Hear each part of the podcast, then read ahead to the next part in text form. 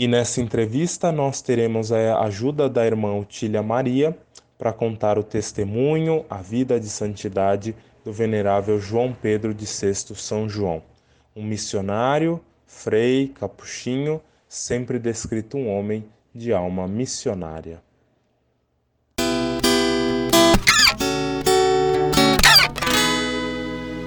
Vamos falar então do servo de Deus, Frei João Pedro.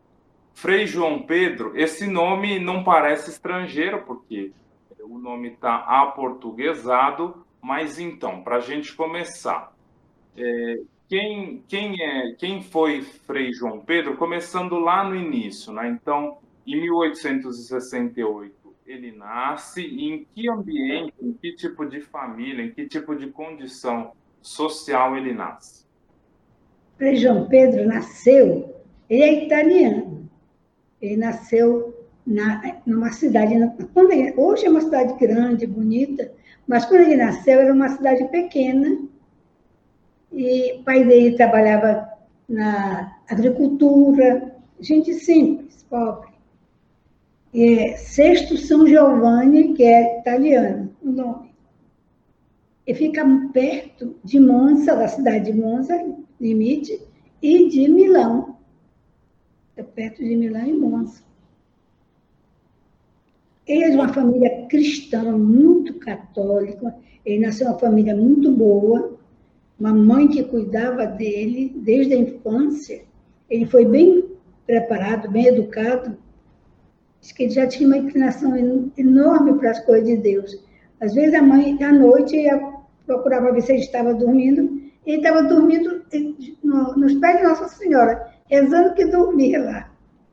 Outras vezes ela mandava de fazer uma compra ele custava ele procurar onde ele estava na igreja rezando. Desde criança ele tinha essa inclinação. Uma coisa também muito bonita dele, ele era muito sensível às necessidades do outro. Se ele levava o lanchezinho dele para a escola, ele prestava atenção. O coleguinha que não tivesse, ele ia repartir o dele. Já tinha uma sensibilidade pelo outro, pela necessidade desde criança. Quando ele ficou maiorzinho estudando, né, ele começou a pensar em ser missionário. O sonho dele era ser missionário. E o colega dele, um colega que inclusive foi frade depois, amigo dele, eu vou ser capuchinho, você não quer ser? Senão eu quero ser missionário. Aí se despediu do colega, o colega foi, depois escreveu para ele, vem porque os capuchinhos são missionários são missionários e vão fundar uma, uma missão no Brasil. Pensa isso, era 1886. Uhum. Imagina, imagina como era a época. E não tinha, aqui para o norte e nordeste, era muito, eram muito poucos missionários. E, e eles foram os pioneiros, os capuchinhos. Então, ele se animou falou e, foi, e entrou para ser capuchinho. Só para quem está nos assistindo para contextualizar, então, os capuchinhos pertencem à ordem franciscana, não é? Chamam capuchinhos justamente por causa do capuz que tem atrás, né? Então, se, se quem, não, quem não conhece muito, pelo menos já viu algum na rua. Né? Então, quem não conhece muito da, da congregação franciscana já viu na, na rua, não é? É, é curioso que a, a, senhora trouxe esse relato, irmã, da, do início da vida do Frei João Pedro, que nasceu, na verdade, como Clemente, né? o nome de, de é. nascimento dele era Clemente, era chamado de Clementino, não é? Como um, um carinhozinho, vamos dizer assim, do, dos italianos, dos pais, enfim. É, e pensando numa época ainda que ser filho de agricultor significava que você seria agricultor também, não é? Então, o único bem que os pais poderiam dar era uma boa formação cristã. Né? E, e já nesse momento, e aí eu já vou introduzir um pouco sobre a personalidade de, Frei João Pedro, que já desde pequeno é, já vinha se formando, não é? Já vinha é, aprendendo depois o que ele foi consolidando, não é?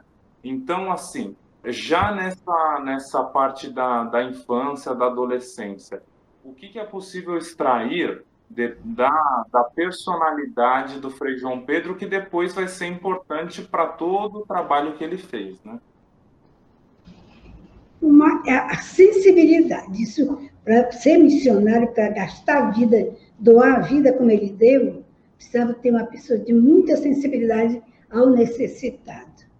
Agora, também tem uma, uma formação, uma pessoa íntegra. Uma pessoa, ele tinha um respeito pelo, pelo outro.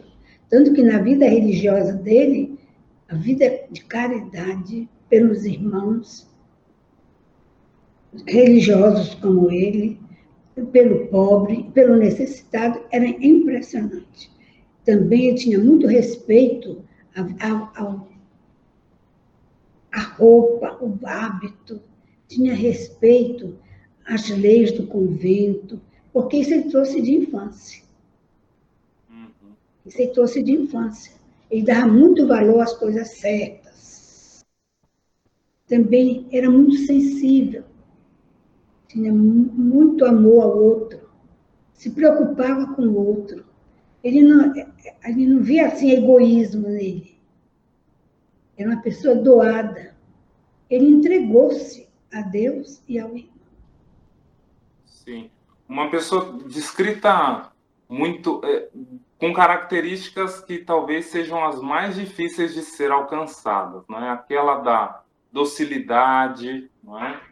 Da pureza, não é? Da, da simplicidade, porque é, se a gente for pensar na nossa vida, na nossa busca de santidade, irmã, a gente pensa, não é? Ah, eu quero poder fazer uma pregação boa, eu quero poder é, faz, é, celebrar uma missa bem, no caso dos sacerdotes, quero que os meus filhos tenham valores, mas é muito difícil que a gente consiga chegar a essa docilidade, a, esse, a essa afabilidade que eram características de, de, de Frei João Pedro, que depois vai é, corroborar, que depois vai é, ser fundamental em todo o trabalho dele de formação. Em 1882, que a senhora já até falou um pouco, nasce um pouco desse, não nasce, mas floresce esse, esse, essa vontade, não é, de, de ser missionário, é, é, tem essa abertura, a vocação, e ele decide, então, também a convite desse amigo, entrar para pro, os capuchinhos, não é? Entrar para a ordem franciscana. É, agora, é, faço dois paralelos aí. É, primeiro, Frei João Pedro também era muito devoto de Nossa Senhora, não é?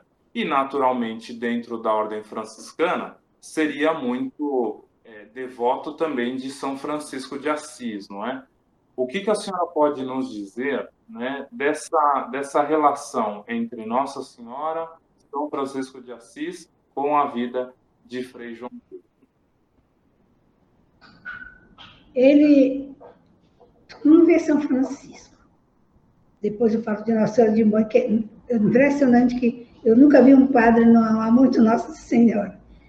Ora, ele, inclusive, nos pensamentos dele, nós temos um livro com os pensamentos dele. Ele fala lindo sobre Nossa Senhora, aconselha, que é ela que é a mãe, mas uma coisa característica nele era a misericórdia, da personalidade dele, da espiritualidade, a misericórdia de Deus.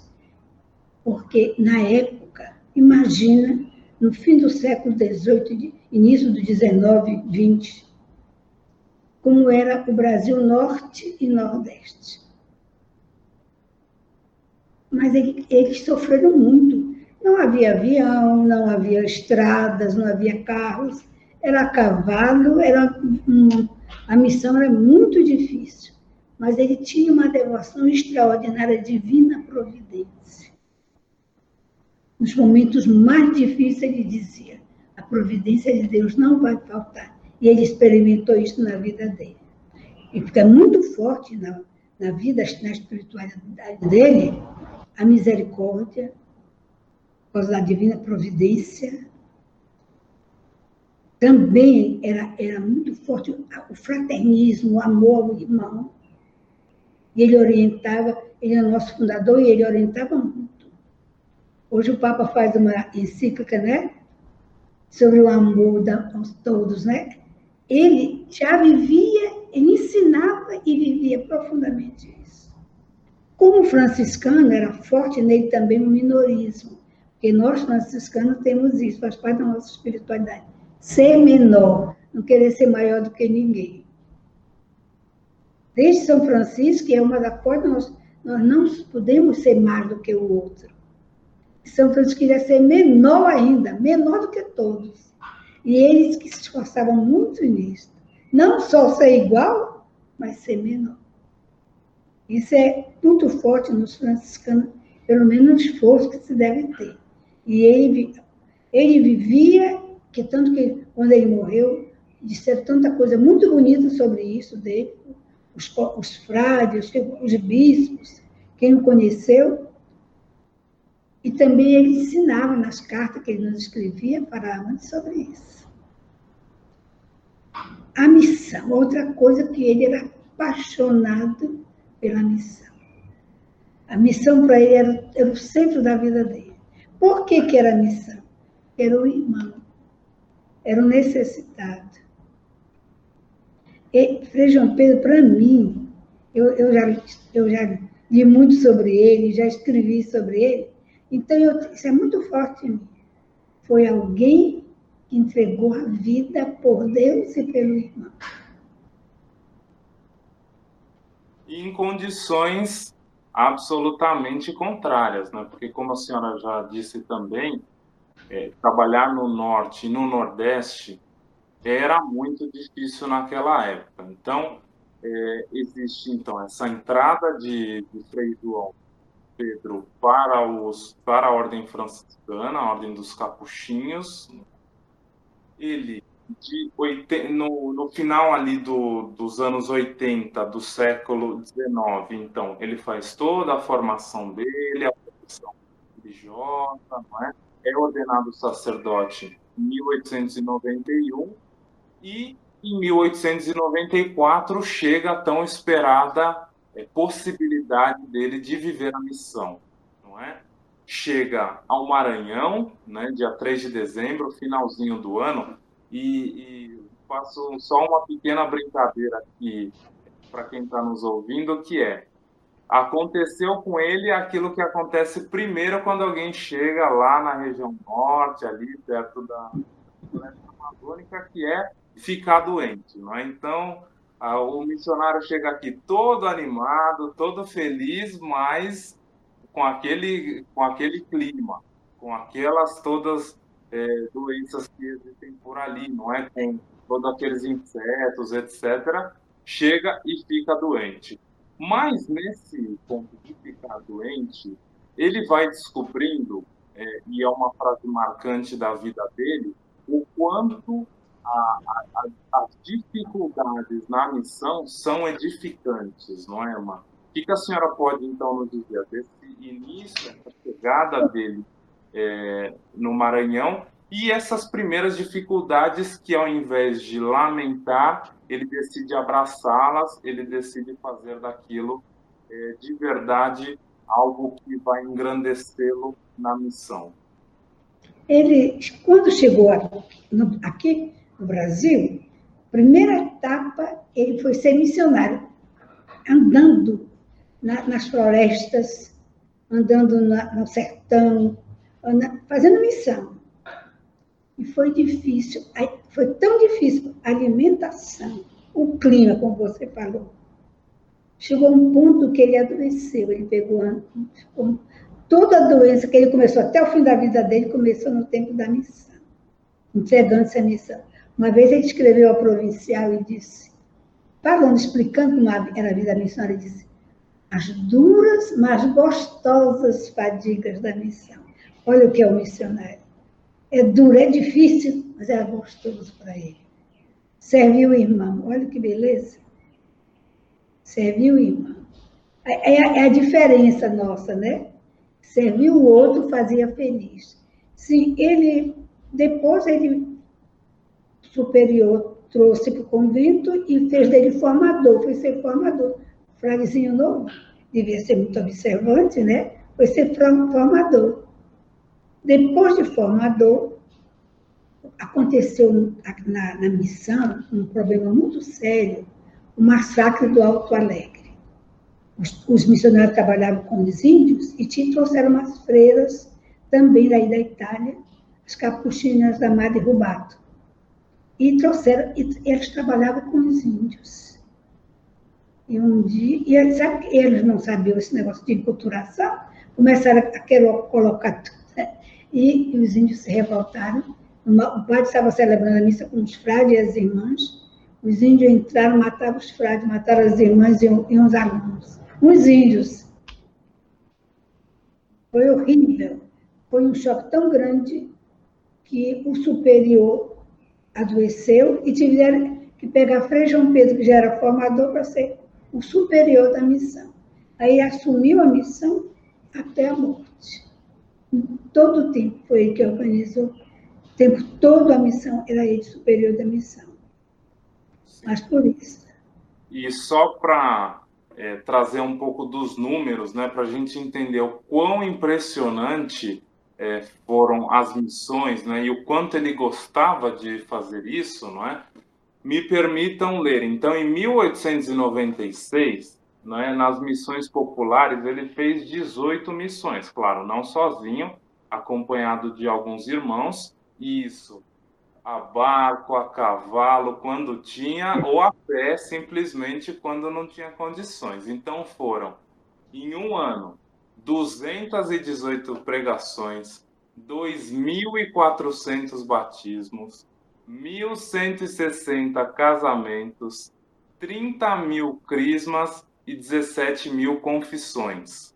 Não é? Divide isso por 365 que a gente vai ter ideia de quanto ele fazia todos os dias.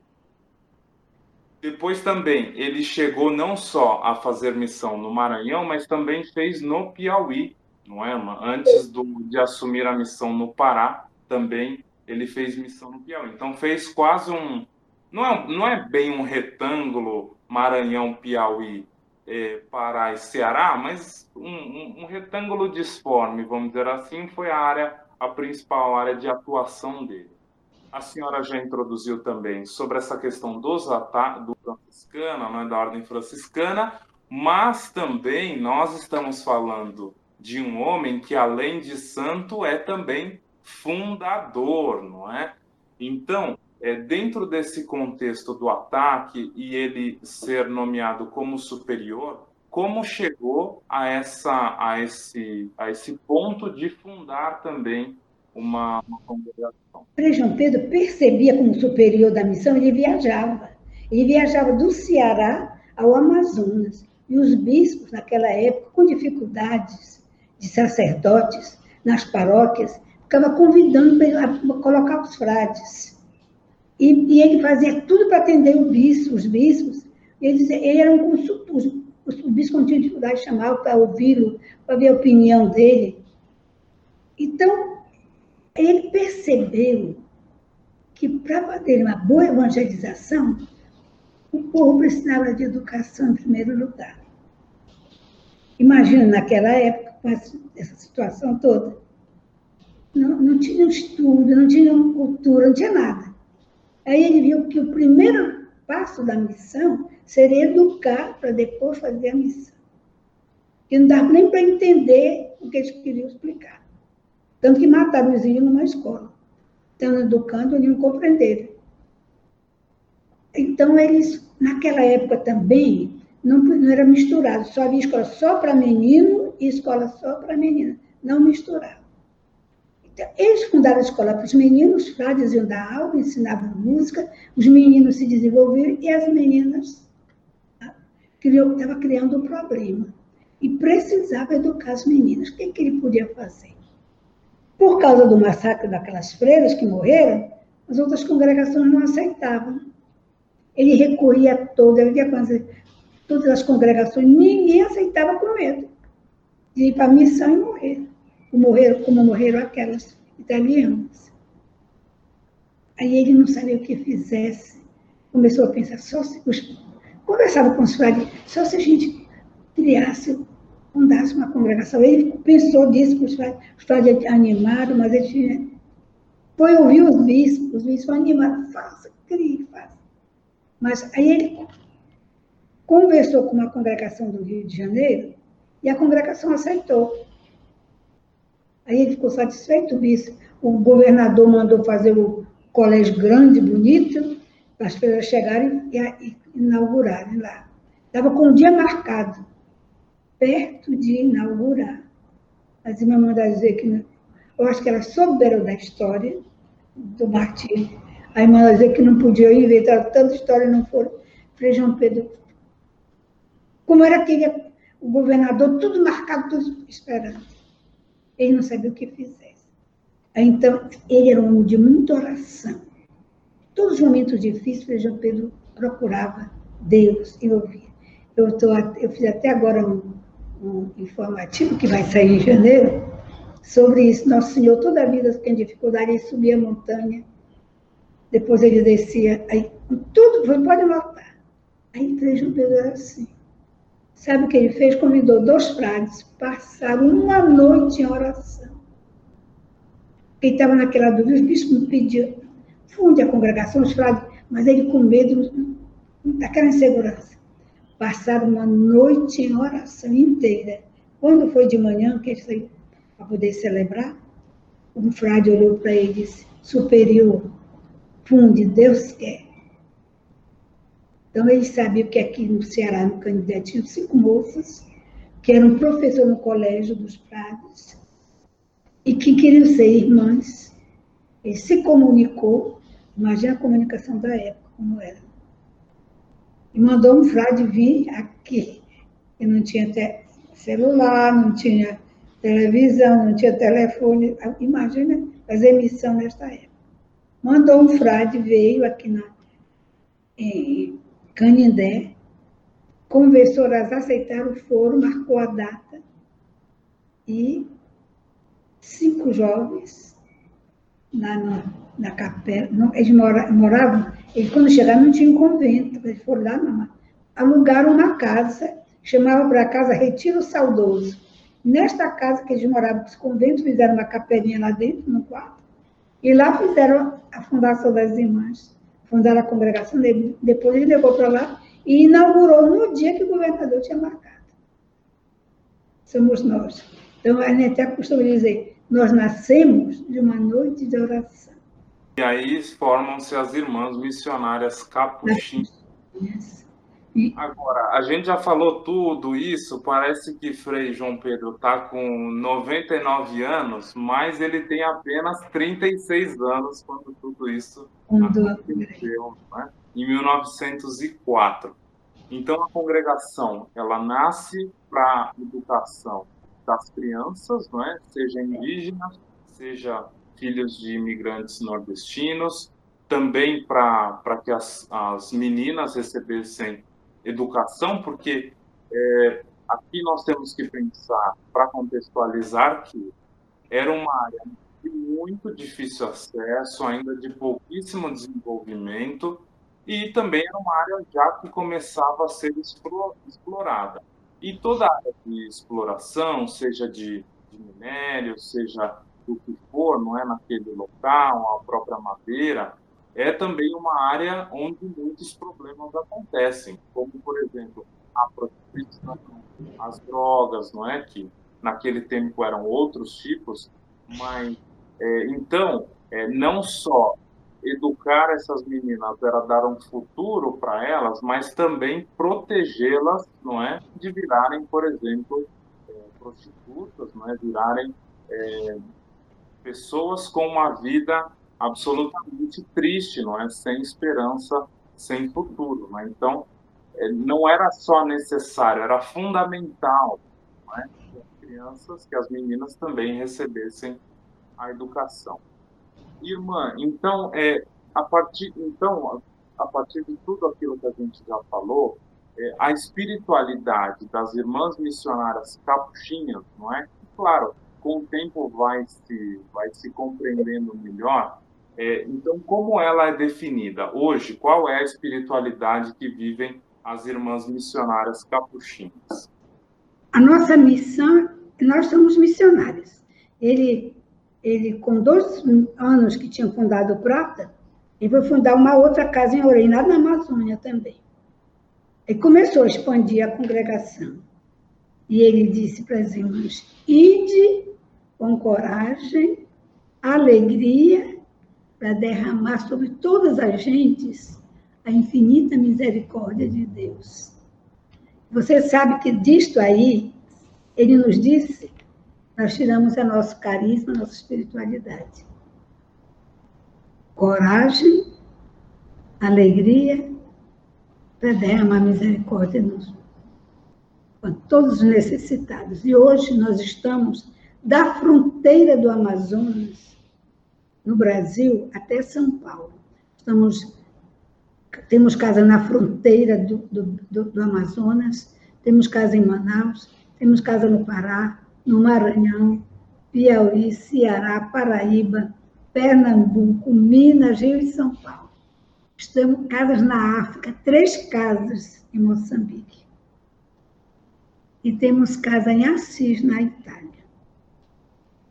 A intenção e que é nosso papel é derramar infinita misericórdia de Deus com os pobres, já trabalhamos com os órfãos, com as órfãs, com os leprosos, da inserção nas pequenas fraternidades, nos hospitais, saúde alternativa. Nós estamos em colégios, nós temos grandes colégios. Então, onde a miséria, precisamos derramar misericórdia, vamos estar lá. Bom, agora então, conhecendo a espiritualidade, da congregação, a gente entende porque que a senhora é tão simpática, viu? Porque o sorriso está sempre no rosto, não é? Irmã, no final já da vida de, de Frei João Pedro, e ele, infelizmente, não é? É alguém que teve pouco tempo, não é? Viveu Sim. muito, mas teve pouco tempo cronológico de vida, porque faleceu só aos 45 anos, né? Então, ele já debilitado, não é? é? novamente, ele então ele sai como, como superior, mas depois tem que voltar, não é?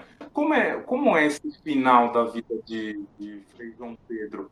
É porque ele já estava bem debilitado nessa época, não? É? Mas deixa eu lhe falar, antes de falar isso que a morte é muito bonita, deixa eu lhe falar uma coisa sobre a missão que ele queria que a gente fosse missionário. Porque ele era e queria passar com o pai né, a herança que nós temos dele. Conta a história lá nos escritos que ele, uma vez, foi, ele morava em Belém e foi a Prata visitar os frades e as irmãs. E um dia ele saiu para ir na casa das irmãs, quando ele está saindo, olhou, vinha duas irmãs trazendo uma índia doente que elas foram visitar, que souberam. Aí não tinha transporte, nada, botaram a, a, índia na rede botaram um pau, uma trazia aqui, a outra lá, trazendo a Índia. Quando ele viu aquilo, aquelas meninas cansadas, não aguentavam mais, no lugar dele ajudar, voltou correndo para chamar os frades. Venham ver como minhas irmãs são missionárias, olha, para ele. Ele queria que a gente fosse missionário. Então, foi assim uma recompensa para ele, uma alegria, sabe?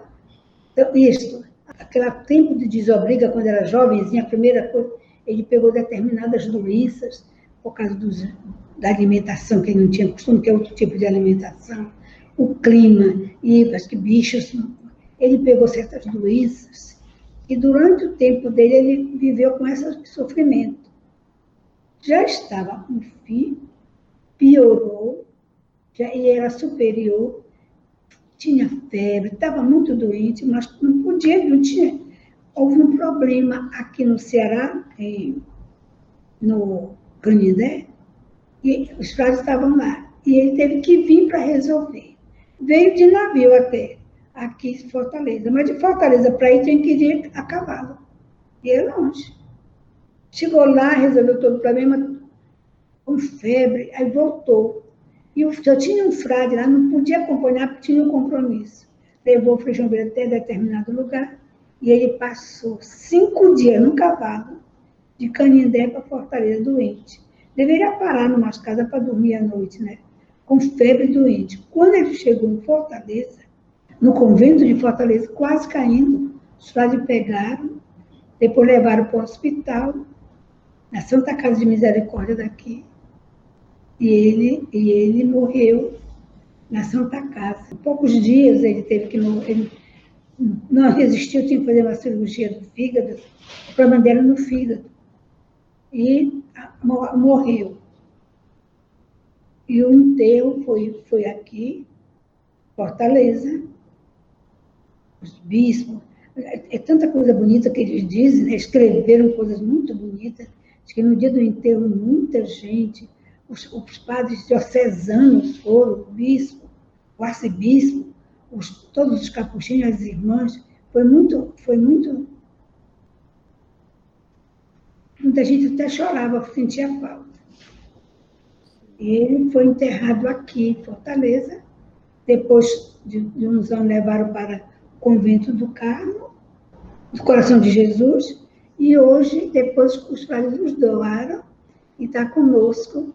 Lá no centro, nós temos um, uma, um convento, tem uma capela grande, e lá está o corpo dele, os restos mortais, né? E lá nós temos o, o memorial, temos a Sala dos Milagres, temos o túmulo dele, venerado por muita gente, diariamente a gente vê gente, muitos, muitas graças que o povo recebe. E, e ele teve pouco tempo, digamos assim, para desenvolver a congregação, não é? Apesar que ele é, trabalhou muito bem nesses nove anos, praticamente, que teve com a congregação, mas também no falecimento dele, ele foi muito responsável, porque já deixou pessoas encaminhadas para uhum. que tomar, tomasse conta da congregação. Né? A senhora pode nos é, dizer... Foi ele, quando estava muito mal para morrer, mandou chamar este amigo dele, aquele lá, que era criança com ele lá, que foi para o convento, disse, vem que aqui é missão. Sim. Mandou chamar, ele era frade, e disse para ele, e tinha certeza que morria, disse, não deixa acabar a congregação, toma conta delas. E ele tomou conta das irmãs. O primeiro capítulo geral das irmãs foi ele. E, enquanto ele viveu, ele fez tudo. A congregação estava muito frágil, no comecinho, né? Só nove anos. E, ele, e o outro não, viveu mais, 20 anos ou 25. Então, segurou a congregação. Nós até brincamos, das irmãs mais antigas, dizemos assim, nós temos dois fundadores, né? Um que fundou o santo nosso, mas teve outro que segurou as coisas de Deus, não era? O mesmo amigo dele de infância, o mesmo convento, a mesma congregação, ordem, e no último fim da fez isso. E ele fez com muito amor. Ele assumiu a congregação com muito amor, também porque amava o fundador, o colega dele, o amigo dele, o irmão dele. Eram todos frades. Exato. Irmã, dessa belíssima história, é, é, nítido que a senhora é encantada pela vida de Frei João Pedro. É, qual foi a emoção de ter o processo iniciado? Né? Já, já estamos aí há mais de um pouco mais de 20 anos desse processo, nessa, toda essa preparação documental, não é textual, para que isso acontecesse. Qual é a emoção de poder ver a história de, de Frei João Pedro reconhecida publicamente pela Igreja, com todo esse caminho da, da beatificação e depois da canonização? Olha, nós, brasileiros, aqui da Amazônia, né, do Nordeste, a gente não tinha essa compreensão de. Porque se quando ele morreu, do jeito que ele era amado, respeitado pelos bispos, Hoje, se você visse os, os documentos que eu tenho, que quem preparou a posição foi eu, você visse o que esses bispos disseram, esses sacerdotes, que eles ligaram, coisa mais linda do mundo. Se tivesse aberto o processo, já estava canonizado. Mas as irmãs não tinham esse, não tinham esse conhecimento, tudo para a gente era difícil. Quando eu fui estudar em Roma, que eu vou, lá que compreendi isso. Quando eu voltei, falei para o governador, vamos, vamos trabalhar na fundação da, do, da canonização do nosso fundador. Nós precisamos deste santo para nós. Aí nós nos animamos tudo, o geral dos capuchinhos veio aqui, a, a, a superior geral chamou, a, o, foi um conselho com, com ele, fizemos um pedido, ele, ele nos organizou, ele nos disse que ia, podia contar com o postulador geral lá, né? E nós começamos o trabalho. Mas imagina como deve, não é nada. E quem foi a primeira foi a irmã Terezinha. Ela fez todo o processo diocesano, muito bem feito, foi aprovado e ficou servo de Deus. Mas a irmã Terezinha já morreu, quem assumiu fui eu. Eu fiz o processo romano, isso. Fui a Roma, lá, conversar, fizemos tudo. Já foi, porque é processo histórico. Todo esse ano começou muito tarde. Já foi aprovado o processo histórico em 2017. E agora está precisando de um milagre. Agora só precisa de um milagre. Se aparecesse até agora um milagre, passa por cima de tudo isso. Porque senão terá toda a etapa para fazer um milagre, será beato. E com outro milagre para ser, para ser canonizado. Tá? Nós tem momentos que a gente vai sair um milagre agora. Eu já mandei, foi para Roma, que eles têm lá, mais de 300 graças escolhidas fortes e nós escolhemos quatro ou cinco prováveis milagres. Mas tem casos que se é um milagre, não é. Tem, ser, tem, eu acho que vai ter um momento, Deus vai dizer a hora.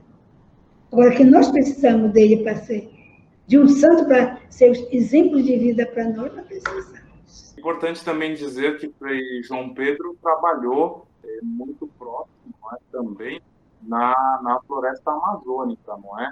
claro, é, principalmente para pessoas, mas também quando a gente pensa no meio ambiente, quando a gente pensa em preservação, não é? A gente está falando é, de melhora da vida das pessoas, é? Do ar que a gente respira, da água, do, toda a floresta que a gente precisa, que dá os frutos que a gente precisa para viver. Então, nesse momento, também é importante falar dele por conta disso.